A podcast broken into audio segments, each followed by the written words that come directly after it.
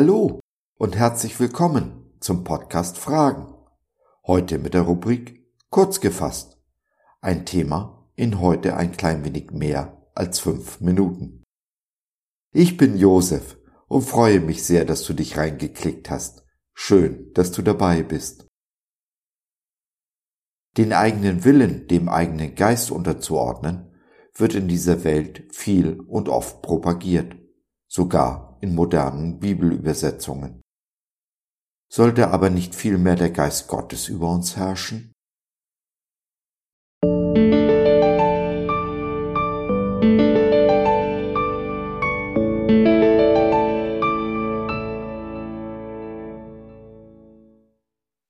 Brauche ich Selbstdisziplin?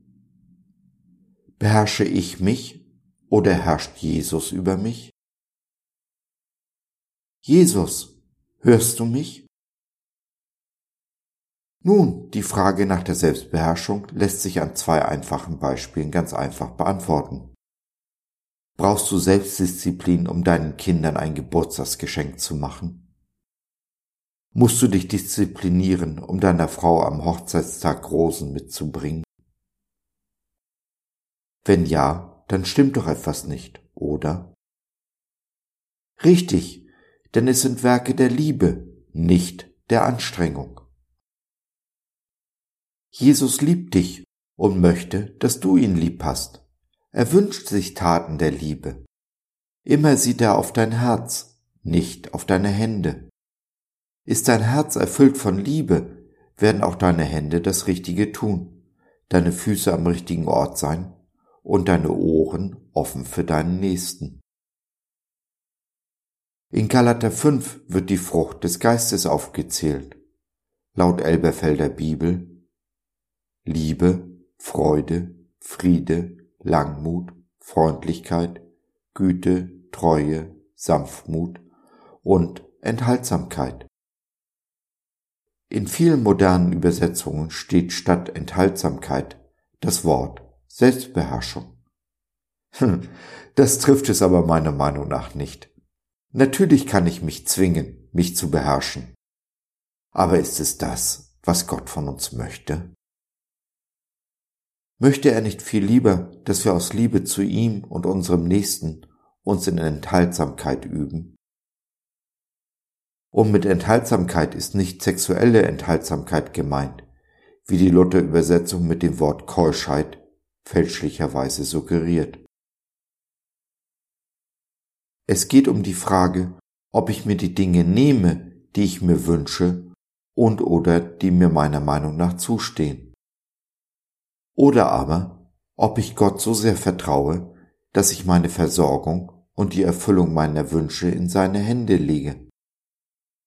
Eine Detailfrage könnte also lauten, wer versorgt mich? Gott oder ich mich durch meine Hände Arbeit? Eine andere, bin ich sauer auf Gott, wenn ich nicht genau das bekomme, was ich mir wünsche, und das möglichst sofort. Was ist, wenn Gott Gebete ganz anders beantwortet, als wir es erwarten? Bin ich zufrieden mit dem, was ich habe, ohne dabei die Erwartungshaltung an ein Mehr aufzugeben? Traue ich Gott zu, dass er ist, der er sagt, der er ist? Bin ich mir gewiss, dass er immer, zu allen Zeiten und in allen Umständen gut zu mir ist? Kann ich in der Zufriedenheit leben, dass ich die Dinge, die ich nicht bekomme, auch nicht brauche? Zumindest nicht zum jetzigen Zeitpunkt. Weiß ich die Geschenke, die Gott mir außer der Reihe macht oder als Alternative anbietet, zu schätzen? Weiß ich, dass Gott seit Jesus jedes Gebet erhört. Das Gebet erhöre mein Gebet also eigentlich seitdem überflüssig ist und so im Neuen Testament auch nicht mehr gebraucht wird? Jesus beantwortet jedes Gebet, aber nicht jedes mit einem sofortigen Ja. Mit Nein allerdings auch nicht. Wenn Jesus nicht mit Ja antwortet, dann lautet eine mögliche Antwort Warte so oft ist es gar nicht verkehrt, um was wir beten oder was wir uns wünschen. Der Heilige Geist hat diese Wünsche in uns hineingelegt.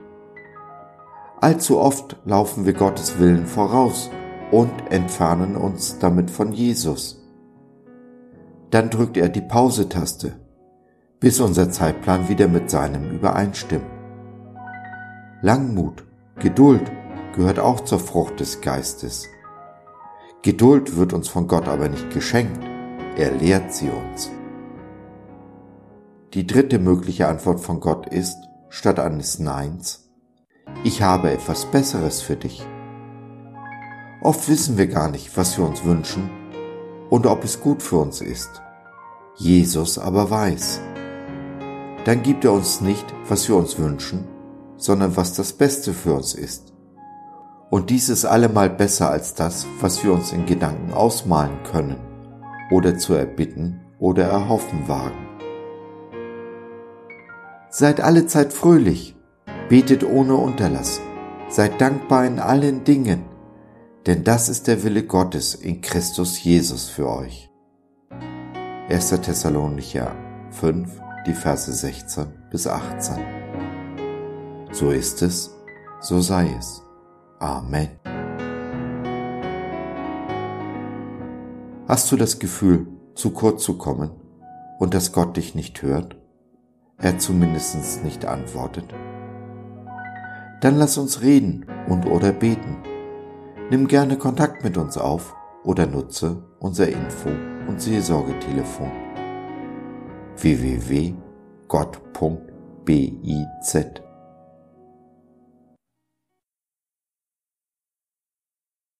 So, das war's für heute. Danke für deine Zeit. Wir freuen uns, dass du dabei warst und hoffen, wir konnten deinen Geist ein wenig anregen. Wenn du in unsere Community Jesus at Home reinschnuppern möchtest, Fragen, Anregungen und oder Kritik hast, dann besuch uns doch im Web www.gott.biz. Hier findest du nicht nur Gemeinschaft, Menschen, die den Glauben leben und mit dir teilen wollen, sondern auch viel Interessantes rund um den Glauben. Wenn du ein Gebetsanliegen hast, dann schreib uns oder nutze unser Info- und Seelsorgetelefon. Wir beten gerne für dich und mit dir. Also, schau rein, lass von dir hören. Wir würden uns sehr freuen. Bis dahin, alles Liebe. Dein Josef.